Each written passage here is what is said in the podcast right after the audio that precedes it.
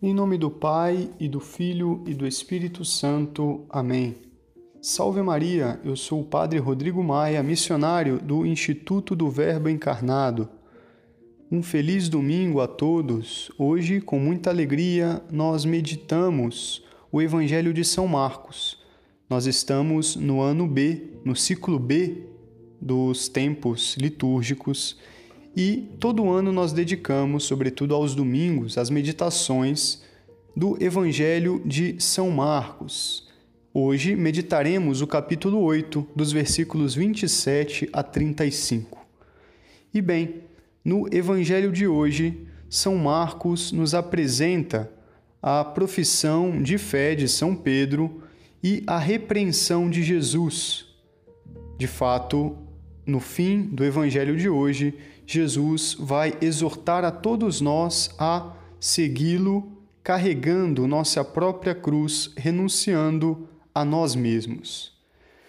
Bom, o Evangelho, portanto, começa com Jesus e seus discípulos, e Jesus se dirige a eles e pergunta: Quem dizem os homens que eu sou? E eles respondem: Alguns dizem que és João Batista, outros que és Elias outros ainda que és um dos profetas. Assim era a ideia dos homens daquele tempo, daquele momento. Achavam que era João Batista, achavam que era Elias ou mesmo algum dos profetas. E logo em seguida, Jesus pergunta para eles: E vós, discípulos meus, quem dizeis que eu sou? E Pedro responde: Tu és o Messias. Nós sabemos que houve realmente uma graça especial para que Pedro respondesse desse modo, para que desse essa resposta. Pedro, como líder, como sempre, tomou a frente e disse: Tu és o Messias. E bom, São Pedro é elogiado por Jesus por causa dessa resposta. O elogio não aparece no Evangelho de São Marcos, mas aparece nos paralelos, como São Mateus. E bem, logo depois Jesus proíbe aos discípulos que revelem isso que São Pedro tinha acabado de dizer. Diz o versículo 30. Jesus proibiu-lhe severamente de falar a alguém a seu respeito.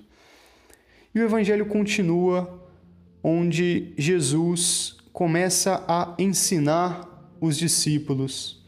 Diz o versículo 31: dizendo que o filho do homem devia sofrer muito, ser rejeitado pelos anciãos, pelos sumos sacerdotes e doutores da lei, devia ser morto e ressuscitar depois de três dias.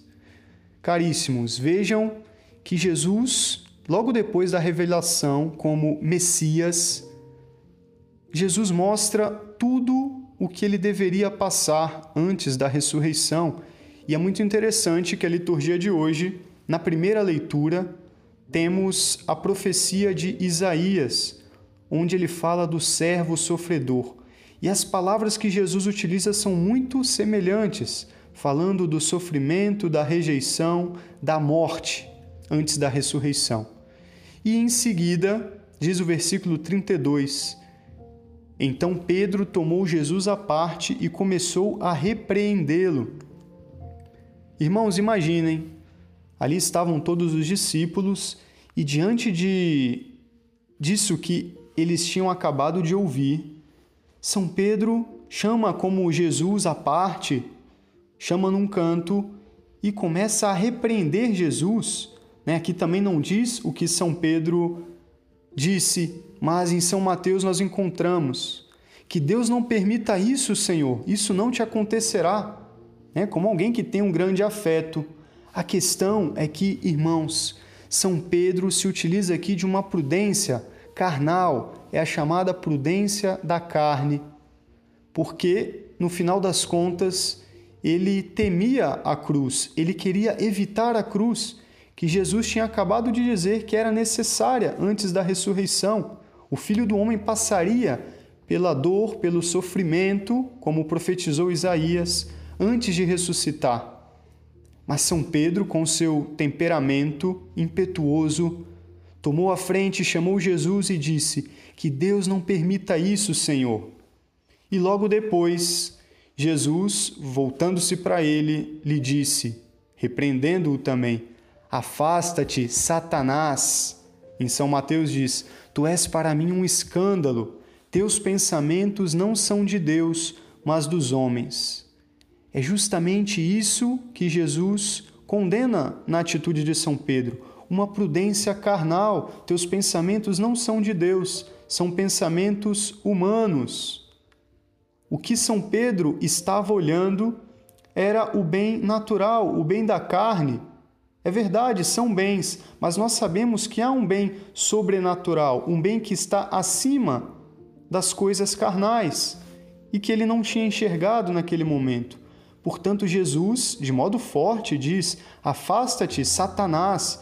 Ou seja, esse é um comportamento comportamento diabólico, comportamento de Satanás. Satanás significa aquele que acusa. Esses não são pensamentos de Deus, disse Jesus. Caríssimos, esse é o grande ensinamento da liturgia de hoje.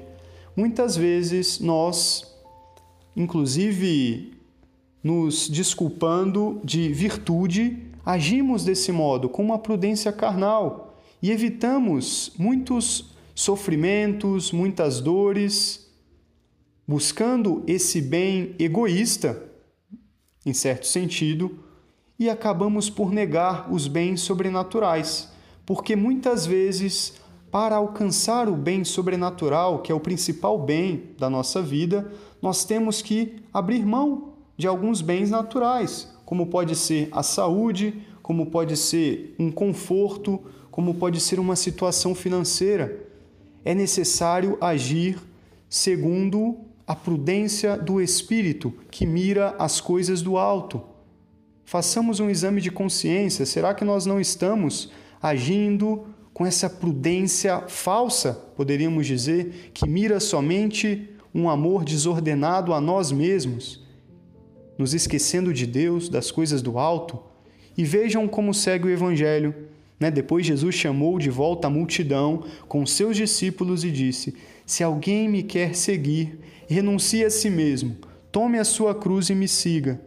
Pois quem quiser salvar a sua vida vai perdê-la, mas quem perder a sua vida por causa de mim e do Evangelho vai salvá-la.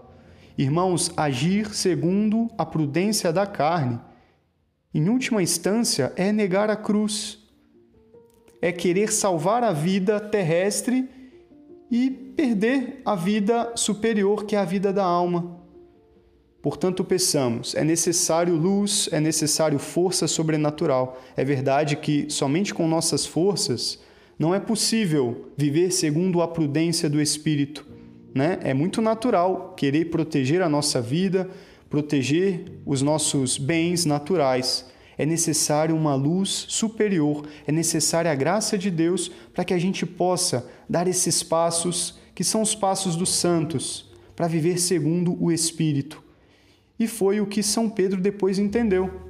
De fato, ele muito bem entendeu, ele renunciou sim a si mesmo, ele tomou a sua cruz e seguiu o Mestre. Seguiu ao tal ponto de ser também crucificado. São Pedro, no final de sua vida, morreu crucificado, imitando o Mestre. Aprendeu a viver segundo a prudência do Espírito. Portanto, irmãos, é necessário passar pela cruz Assim diz o Catecismo da Igreja, número 2015. O caminho da perfeição passa pela cruz. É verdade, ela é dolorosa, ela não é agradável, mas ela produz alegria, porque quando Jesus revelou que o Filho do Homem passaria pela cruz, ele disse que no terceiro dia ressuscitaria. E isso nos dá consolo, isso nos dá esperança. Que a Virgem Maria, cujo dia 12 né, desse mês, cujo nome é celebrado, interceda por cada um de nós, que ela nos alcance essa graça para que vivamos segundo a visão sobrenatural. Que assim seja, Deus vos abençoe. Um feliz domingo.